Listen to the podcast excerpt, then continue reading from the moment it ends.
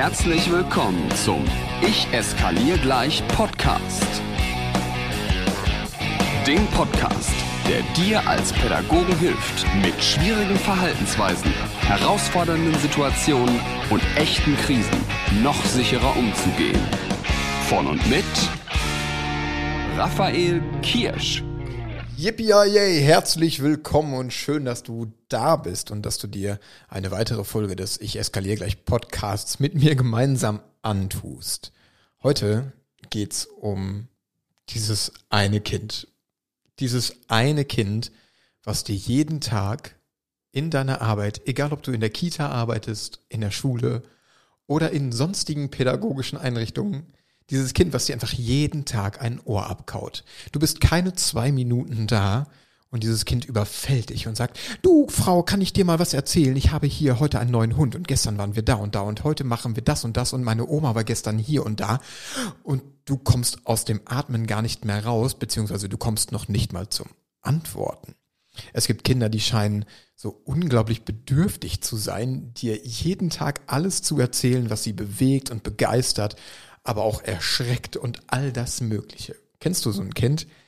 Ich bin mir eigentlich ganz, ganz sicher. Das sind die Kinder, die so distanzlos sein können, die sich im Sitzkreis mal eben auf deinen Schoß schwingen, obwohl du allen ganz klar gesagt hast, hey bitte, bleibt auf euren Plätzen sitzen oder konzentriert euch mal ganz kurz, wir wollen einen, einen ganz normalen Gesprächskreis starten.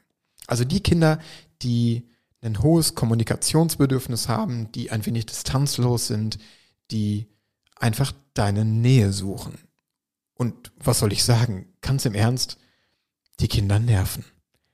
Manchmal nerven die einfach, weil du das Gefühl hast, du kannst denen gar nicht gerecht werden. Beziehungsweise, wenn du dir das schon ein, zwei Wochen, Monate und Jahre mit diesem Kind antust, dann hast du auch irgendwann keinen Bock mehr. Und ich hatte selbst so einen Fall. Damals noch in der Kinder- und Jugendpsychosomatik ein junges Mädchen, acht Jahre alt, die so einen Erzähldrang hatte, dass sie mich teilweise mit fadenscheinigen Argumenten aus Übergaben, aus Medizinvorbereitungssessions rausgeholt hat, nur um mir wieder irgendeine scheinbar unwichtige Story zu erzählen. Und genau das habe ich dann irgendwann so im Kollegium breitgetreten und habe gesagt, oh Leute, das nervt so. Dieses eine Mädchen hier, Zimmer 72, ne, die macht mich fertig die erzählt mir von Gott und der Welt und ich will nicht mehr zuhören. Am liebsten würde ich die Richtung Mond treten und wenn sie fragt, warum gleich nochmal. Und irgendwann kam dann mein Anleiter auf mich zu, also mein damaliger Anleiter, mit dem ich dann irgendwann als Kollege zusammengearbeitet habe und der sagte, du kannst dir ja auch mal folgende Gedanken durch den Kopf gehen lassen. Dieses Kind hat an dir oder in dir jemanden gefunden, der anscheinend eine verlässliche Größe ist. Denn manchmal geht es ja gar nicht darum, was dir das Kind erzählt, sondern darum, dass es dir davon erzählt.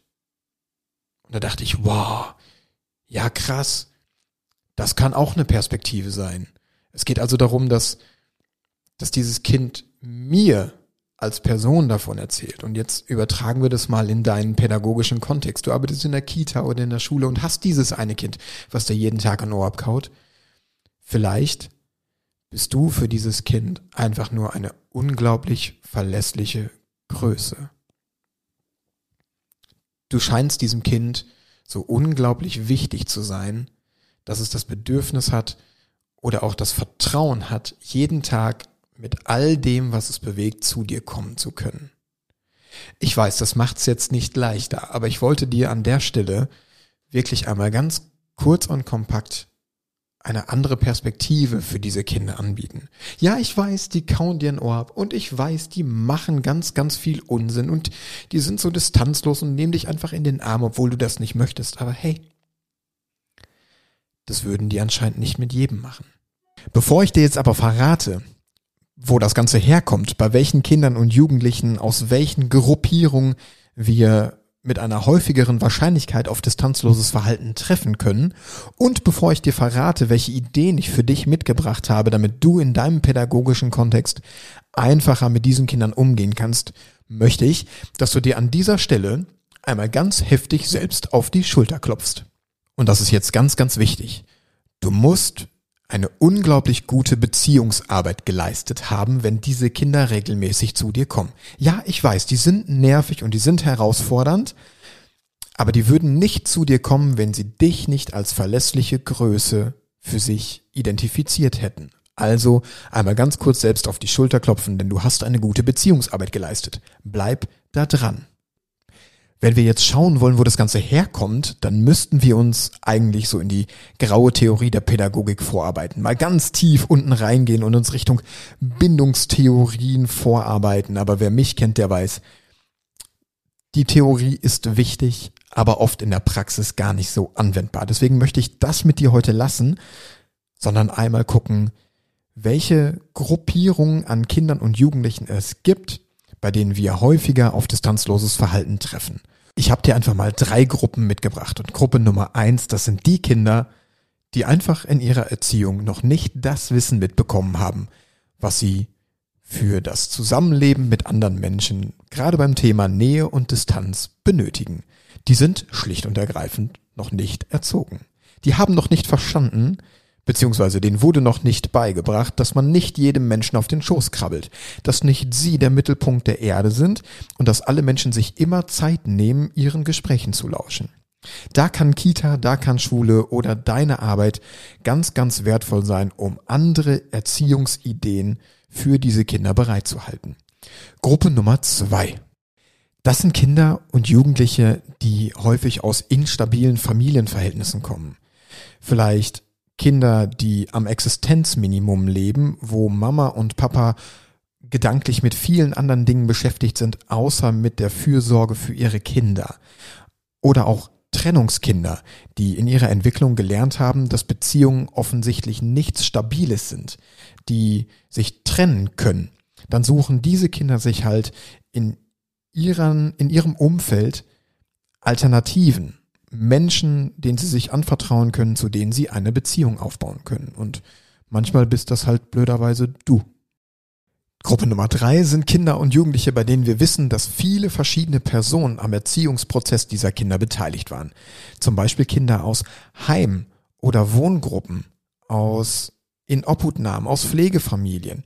Also überall da, wo mehr als nur eine Mama und ein Papa am Erziehungsprozess beteiligt sind. Diese Kinder haben einfach noch nicht gelernt oder konnten noch nicht lernen, dass man auch zu vielen verschiedenen Personen eine starke, kraftvolle und unerschütterliche Beziehung aufbauen kann. Und ohne jetzt ins Detail gehen zu wollen, denn das würde den Rahmen einer jeden Folge sprengen, gibt es natürlich auch Kinder und Jugendliche, die unter einer psychischen Belastung leiden, und bei denen sich das distanzverminderte Verhalten häufiger zeigt als bei anderen. Ganz klassisch für den Bereich sind Bindungsstörungen und ADS und ADHS.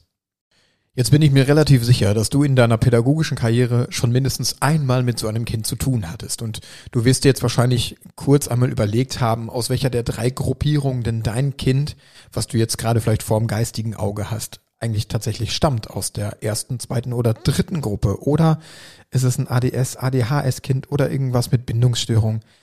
Im Grunde ist es vollkommen egal.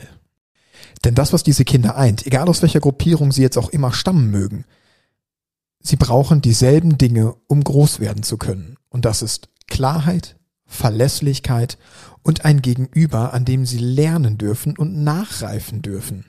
Und damit möchte ich auch direkt zu den Ideen kommen, die ich dir für diese Podcast-Folge gerade für Kinder mit distanzverminderten Verhalten mitgeben möchte. Klarheit. Was bedeutet Klarheit? Klarheit bedeutet, dass diese Kinder zu jeder Zeit immer wissen, woran sie bei dir sind.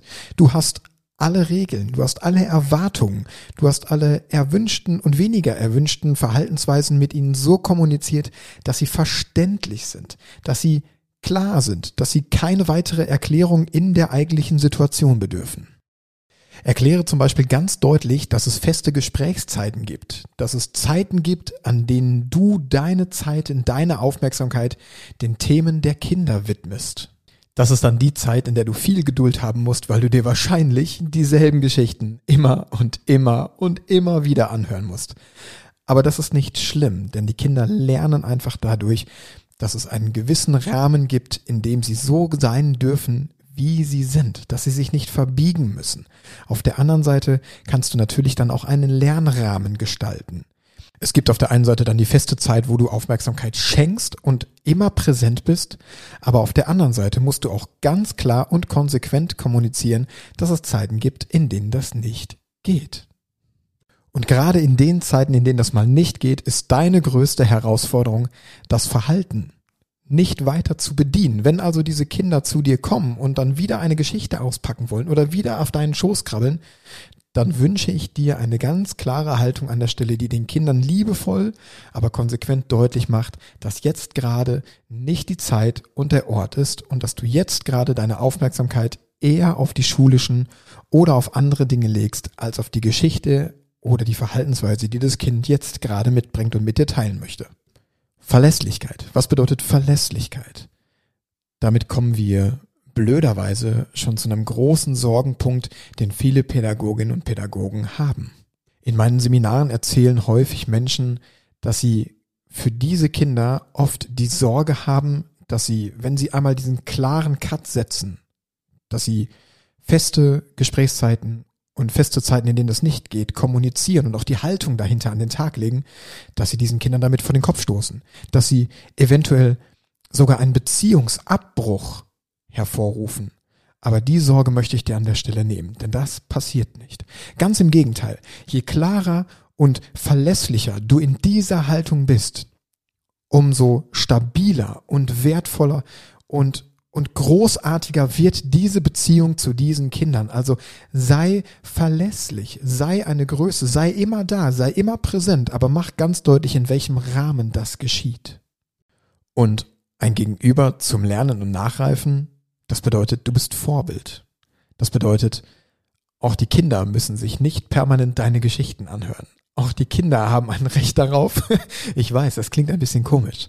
Aber auch die Kinder haben ein Recht auf Klarheit und Verlässlichkeit. Halte du dich dann bitte auch unbedingt an die Strukturen, die du von den Kindern erwartest. Viel zu oft erlebe ich es in meinen Seminaren, dass, dass Pädagoginnen und Pädagogen Erwartungshaltung nur an Kinder richten. Aber hey, die haben die auch an dich.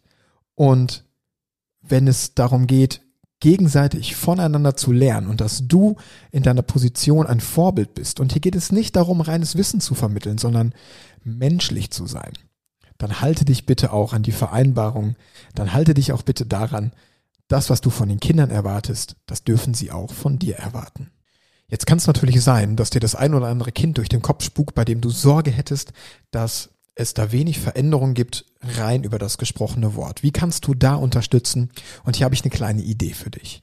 Um diese Idee umsetzen zu können, müsstest du dir dieses Kind allerdings mal mindestens eine Woche genau angucken. Und wirklich, damit meine ich genau angucken. Wie häufig kommt es? Was macht es dann in diesen Situationen? Wie oft sucht es deine Nähe? Denn nur wenn du sowas weißt, kannst du ja auch Veränderungsprozesse in Gang setzen. Jetzt hast du rausgefunden, dass dieses Kind so im Schnitt vier bis fünf Mal pro Tag zu dir kommt und deine Nähe suchst. Stell diesem Kind doch jetzt einfach in Form von kleinen Kärtchen oder Murmeln oder was auch immer noch ein kleines Nähe-Gesprächskontingent zur Verfügung. Sag einfach, diese vier Murmeln, diese vier Karten, das sind die Male, in denen du zwischendurch zwischen allen anderen auch zu mir kommen kannst und dann bekommst du kurzzeitig für einen klaren definierten Zeitraum, vielleicht eine Minute oder zwei, meine kurze volle Aufmerksamkeit. Jetzt könntest du wahrscheinlich denken, aber wieso soll ich denn alle anderen gerade aus dem Fokus verlieren und mich nur diesem Kind widmen? Kurze Gegenfrage an der Stelle. Wie aufwendig ist es denn, permanent und ohne klare Regelung auf dieses Kind einzugehen? Ist es dann nicht viel wahrscheinlicher, dass du viel häufiger die anderen aus dem Blick verlierst, als wenn du sagst, wir machen das ganz fest und wir machen das ganz klar, aber nur drei, vier oder fünf Mal am Tag und du gibst mir jedes Mal ein Kärtchen oder eine Murmel ab. Und das, was du jetzt an dieser Stelle brauchst, ist unglaublich viel Geduld. Geh nicht davon aus, dass sich nach einer Woche oder nach zweien alles auf einmal in Luft aufgelöst hat, was bis, zu, was bis zu dem Zeitpunkt herausfordernd war. Nein, nein, nein, nein, nein. Pädagogik ist einfach ein Marathon. Das ist Arbeit, das ist kein Sprint. Überleg mal, wie lange es dauern würde, bis du für dich fest etabliert hast, 4.30 Uhr morgens jetzt aufzustehen, wenn du dir das ab jetzt vornimmst. Also man sagt ja, so drei, vier Wochen braucht der Mensch, um Veränderungen wirklich zu etablieren und zu adaptieren. Also sei geduldig mit dir und diesen Kindern. In der Gruppe lernen fällt natürlich noch viel, viel leichter. Wenn du jetzt morgens alleine aufstehen müsstest, um 4.30 Uhr, dann wäre der innere Schweinehund, liegen zu bleiben, immer relativ groß. Nimmst du dir das aber mit drei, vier anderen Menschen vor und man reguliert sich und kontrolliert sich gegenseitig, dann ist die Motivation eine ganz andere. Deswegen fällt es uns Menschen ja auch leichter, mit einem Freund oder einer Freundin ins Fitnessstudio zu gehen.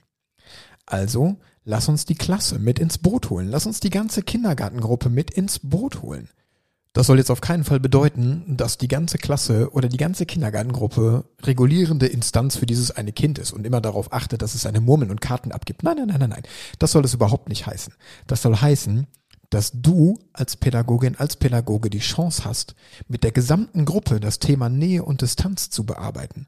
Und da gibt's ganz, ganz tolle Übungen. Eine kleine kann ich dir hier vorstellen. Die nennt sich Aufeinander zugehen. Jedes Kind sucht sich einen Partner, eine Partnerin und sie stellen sich fünf Meter weit auseinander. Vielleicht rechts und links im Klassenzimmer auf. Gegenüber. Und jetzt sagst du der einen Hälfte, geht doch mal bitte ganz langsam auf die anderen zu. Die Kinder auf der anderen Seite sollen an dem Punkt, wo sie das Gefühl haben, jetzt kommt mir der andere, mein Gegenüber zu nah, ein ganz klares, lautes Stopp rufen. Das sollen sie vielleicht auch mit ihrem Körper untermalen, indem die Hand nach vorne geht oder sie die Hände in die Hüften stemmen oder was auch immer noch. Aber sie sollen deutlich machen, sowohl körperlich als auch verbal, dass hier der Punkt erreicht ist, an dem man nicht zu nahe kommen soll. Und der Punkt muss unbedingt respektiert werden. Das wird deine Aufgabe sein, das Stopp der Kinder ernst zu nehmen und im Zweifelsfall korrigierend einzuschreiten. Also in Runde eins das Stopp verbal, mit dem Körper untermalt und mit der Mimik im Gesicht unterstrichen. Und von Runde zu Runde und von wechselnder Gruppe zu wechselnder Gruppe reduzieren wir jetzt die Signale. Zuerst fällt das gesprochene Wort weg und die Kinder auf der anderen Seite müssen trotzdem mitkriegen, an welcher Stelle ich stehen bleiben muss. In der nächsten Runde wird nur noch über das Gesicht, über die Gesichtsmuskeln transportiert, hey, hier musst du stehen bleiben. Und am Schluss kannst du wunderbar reflektieren, was hast du gesehen, was hast du mitbekommen? Hast du gesehen, dass du dem anderen nicht zu nahe kommen sollst? Hast du das mitbekommen, an welcher Stelle du stehen bleiben musstest, obwohl es dir niemand wirklich gesagt hat, also über das gesprochene Wort? Das ist eine ganz einfache, ganz tolle Übung, die kostet eine Viertelstunde Zeit. Mach die doch einmal in der Woche. Und ich sage das wahrscheinlich nicht allein. Ich weiß, es gibt ganz viele tolle Kollegen da draußen und Kolleginnen natürlich auch, die sagen, jede Minute, die du in Beziehungsarbeit oder in die Arbeit in deine Klasse investierst, die sparst du dir aber dreimal hinterher in der Konfliktbearbeitung. Das waren nur kleine Ideen, was du mit einzelnen Kindern oder der gesamten Klasse, also in der Arbeit mit den Kindern tun kannst. Viel, viel wichtiger, beziehungsweise mindestens genauso wichtig ist die Kommunikation mit den Erziehungsberechtigten. Lade dir Mama und Papa zu einem freundlichen, aber bestimmten Gespräch ein, vielleicht über die Experteneinladung, die ich in einer der letzten Folgen schon mal berichtet habe und die du wahrscheinlich auch von Instagram oder aus anderen Podcasts von mir kennst, lade sie einfach ein und kommuniziere über Werte und wie wir gemeinsam für das Kind einen Rahmen schaffen können, dass es in der schulischen Laufbahn all das erreicht, was sie sich als Eltern wünschen. Das ist übrigens ein absoluter Gamechanger für Elterngespräche, nur mal so am Rande. Kommunizieren nicht dein Ziel sondern überlege dir, welches Ziel die Eltern haben könnten und versuche alle Maßnahmen, die du für dieses Kind ergreifen möchtest, so zu kommunizieren, dass sie zum Ziel der Eltern passen.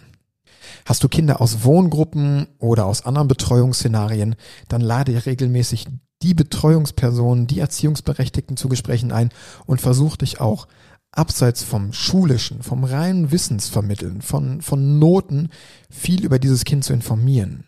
Was hat es schon erlebt? Was hat es durchgemacht? Gibt es, gibt es Dinge, die du fördern kannst, die du vielleicht aber auch sein lassen solltest? Also ich wünsche dir die Kraft, ganz intensiv mit all den Beteiligten in einen regelmäßigen Austausch zu gehen. Und regelmäßig bedeutet nicht einmal im Jahr. Wenn du jetzt sagst, das Thema interessiert mich total, aber wir haben auch noch andere Kinder mit anderen herausfordernden Verhaltensweisen oder wir haben Eltern, bei denen wir nicht wissen, wie wir die gut in die Zusammenarbeit bekommen, dann lass uns doch mal einen gemeinsamen Tag in deiner Einrichtung verbringen und ich bringe dir die besten Strategien, die wichtigsten Deeskalationstechniken und das Know-how mit, dass dein pädagogischer Alltag nach nur einem Tag deutlich leichter wird. Ich bringe dir all das mit, was ich aus 15 Jahren Krisen- und Konfliktpädagogik auf meiner Festplatte für dich gespeichert habe. Ich wünsche dir auch nach dieser Folge wieder einmal gutes Umsetzen und wenn du Fragen hast, dann ist Instagram Raphael Kirsch Training die Plattform, auf der du mich findest, auf der du mir per Sprachnachricht, per Textnachricht, wie auch immer, deine Fragen zukommen lassen kannst. Ich freue mich auf euren Austausch. Vielen Dank fürs Zuhören.